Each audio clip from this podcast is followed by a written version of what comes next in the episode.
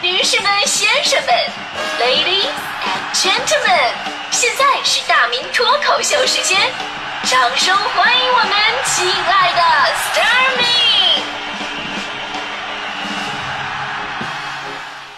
好，欢迎各位来到今天的大明脱口秀，我是大明啊。说到礼貌这个话题呢，真的是有太多值得吐槽的地方了，因为你会发现，生活当中太多的人在这方面是有所缺失的。比方说上周日我去跟我朋友打这个羽毛球，啊，是我我知道这个竞技体育吧，就会让人肾上激素飙激素飙升那种的，对吧？有的时候呢发脾气你很正常，但是我就不明白了，你作为我的队友，对吧？你也不能直接骂我是笨蛋、是蠢货、是猪队友啊，这对吧？这不就属于完全的人身攻击了吗？你反观当时我的对手，人家多有礼貌，对吧？一直在夸我的发球跟回球质量特别的高啊，让他们扣的特别的舒服。好几次我都想叛变了，我跟你说，但是对方不干，是吧？我跟你说，这就是礼貌的威力。对于有礼貌的人呢，你们可以化敌为友啊；对于没有礼貌的人呢，你都想背地里给给他下个药什么的。所以啊，生活当中其实有些事儿啊，有礼貌的去解决事半功倍。比方说很常见的，在火车上如何拒绝别人要跟你换座位。有的时候吧，别人要跟你换座位，但是你的位置可能会更好一点，你不想换。如果你强硬的拒绝人家吧，你容易引发矛盾，对吧？也面子上挂不住。所以这个时候，就应该有礼貌的去委婉的说一个对方也不好意思继续要求的一个理由。比方说上次我坐火车，当时有个小伙子过来跟我说说，哎，哥们儿，换个座呗。我说怎怎怎什么情况？他说，哎呀，我当时买票的时候吧，没有调好座位，我想跟我的女朋友坐在一起。然后听啊，我明白了。我说对不起，我也想跟你的女朋友坐在一起。嗯，然后他亲切的让我下车别走。我们中国呢是礼仪之邦，从古至今呢，在礼节方面可以说是世界典范。甚至对于现在的年轻人，有的时候，哎呀，这中国的礼节是不是太啰嗦了呢？比方说，见人必须要打招呼，打招呼的称呼呢，你一定要准确。呃，吃饭必须等人齐了，长辈动筷子，咱们才能吃。打电话的时候呢，要等对方先挂。我这里边确实有一些比较麻烦的地方，就比方说打电话等对方先挂这事儿，无数次我跟别人打电话，聊天半分钟，互相等对方挂电话等了一分钟。说哎好哎那就这样啊哎哎哎啊还没挂啊那个你您先挂您先挂您先挂没事没事您客气您客气哎哎好您先挂哎再见哎哎哎还没挂您。呃，这个我觉得以后可当然可以省略一下，毕竟你互相盼着对方先挂，总是有点歧义，是吧？但是今天呢，我特别想说，其实无论过多少年，礼貌本身永远不会过时。有礼貌的人，呃，会有你意想不到的收获；而没有礼貌的人呢，也不只是让人讨厌那么简单。最近两个活生生的案例嘛，一个是保时捷的这个重庆的保时捷女，对吧？自己违章还霸道的下车骂人，甚至动手打人，结果激起民愤了。不仅被人肉个底儿朝天，就连自己全家都跟着被调查。身为派出所所长的老公也被查出有问题了，如今听候发落呢。无独有偶啊，前不久北京妇产医院劳斯莱斯女开车堵住了应急车道，然后呢跟人家保安甚至是来赶来的交警叫嚣，气焰无比嚣张。结果我们都也都知道了，不仅被行政拘留五天，而且在此期间，警察叔叔又调查出他曾经涉嫌其他的违法犯罪。这边行政拘留刚出来，紧接着那边又被刑事拘留了。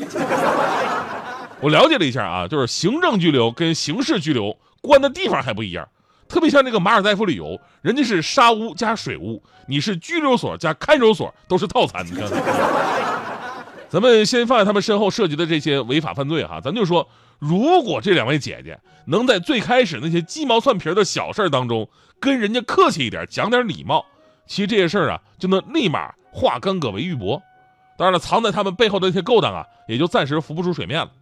所以这事儿告明道理：当一个人把违法当炫耀的资本，把嚣张当做人生的境界，必然是多行不义必自毙。其实吧，比这个个例啊更让人担忧什么呢？就是现在年轻人对礼貌不像我们那会儿那么重视了。几个月之前呢，有一个视频让我印象特别的深刻。这事儿吧，就发生在北京五棵松延吉右书店，有一个小男孩在里边。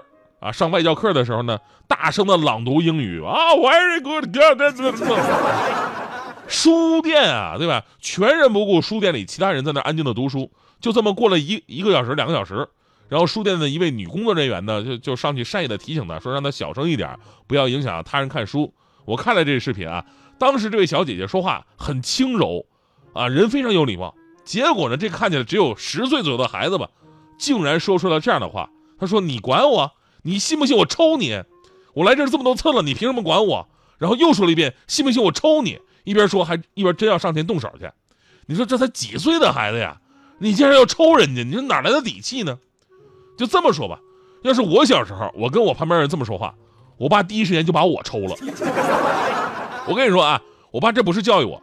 这是保护我，为什么？因为等到别人抽我的时候，那我得死的老惨了。我跟你说，对吧？而这个小男孩的家长，他是当时怎么做的呢？小男孩的妈妈是这么跟店员说的：“说，哎呀，小孩子啊，不懂事，你不要管他，你忙你的啊。”然后这事就了了。我说：“您这这有要道歉吗？对吧？”顿时我豁然开朗。你说，怪不得孩子是这样的呀。我特别想对这样护犊子的父母说一个典故：一个小朋友朝我吐了口口水，我。非但没有生气，而且我还夸着小朋友你做的真好，真有礼貌，然后给他十块钱，告诉他你做的好棒，以后你看到每一个人，你都跟他朝朝他吐口水，他们都会给你钱的。小孩特别开心。过不了多久，你会看他鼻青脸肿的那一天。现在很多孩子确实学业至上，几年级的孩子呢，英语单词都已经达到了什么英语四六级的水平，比比皆是，啊，以及所谓的什么素质教育的提升，这些孩子琴棋书画无所不能，但是。连最基本的礼貌都不懂，就像网友们评论了一样，你读读再多的书，你还有什么用啊？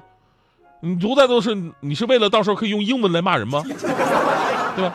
前两天看到一句话说的特别的好，说礼貌和教养不只是干瘪单薄的客套，还有推己及人的周到和体谅。这考验的不只是情商，还有你的善良。历史一次又一次证明，即便是今天正在发生的这些事儿，也都在证明着。一个不善良的人，越是有能力，就越是祸害。所以呢，让我们学会与人为善吧啊！因为你永远想象不到你的不礼貌会带来怎样的后果。我还记得强哥当年新婚不久啊，度蜜月回来之后呢，在办公室跟我们分享他的旅游见闻什么的。这有一个陌生电话就打过来了，强哥接接电话说：“喂，你好，请问找哪位啊？”说你的电话你说找哪找哪位？那边特别不客气，我是谁？我是你爸爸。强哥乐了。哎呦我的天哪！我自己爸爸的声音我还听不出来吗？你在这占谁便宜呢？强哥直接怼了一句：“我是你爸爸，有病吧你！”然后把电话挂了，然后跟我们说：“说现在人都什么毛病啊？”刚说完，强嫂那边打电话了，上来就质问：“徐霞，刚才你跟我爸说什么了？把他气得嗷嗷的！我告诉你，我你我告你完了啊！”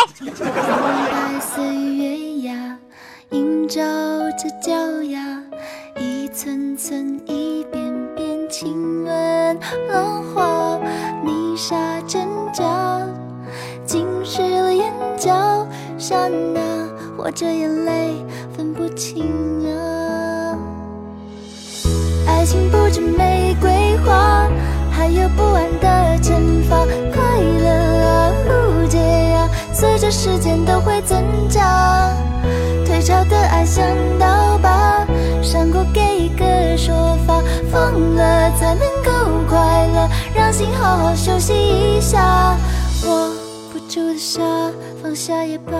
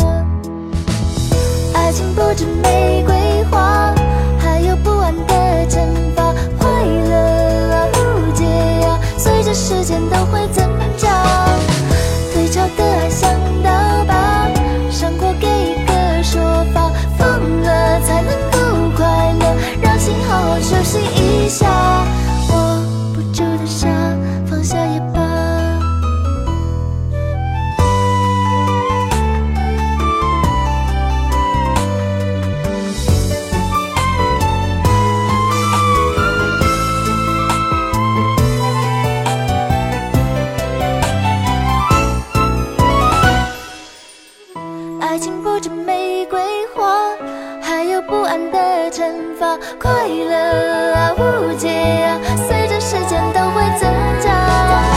退潮的爱想到吧，想过给一个说法，疯了才能够快乐，让心好好休息一下。放了才能够快乐，让心好好休息一下。握不住的沙，放下也罢。握不住的，放下也罢。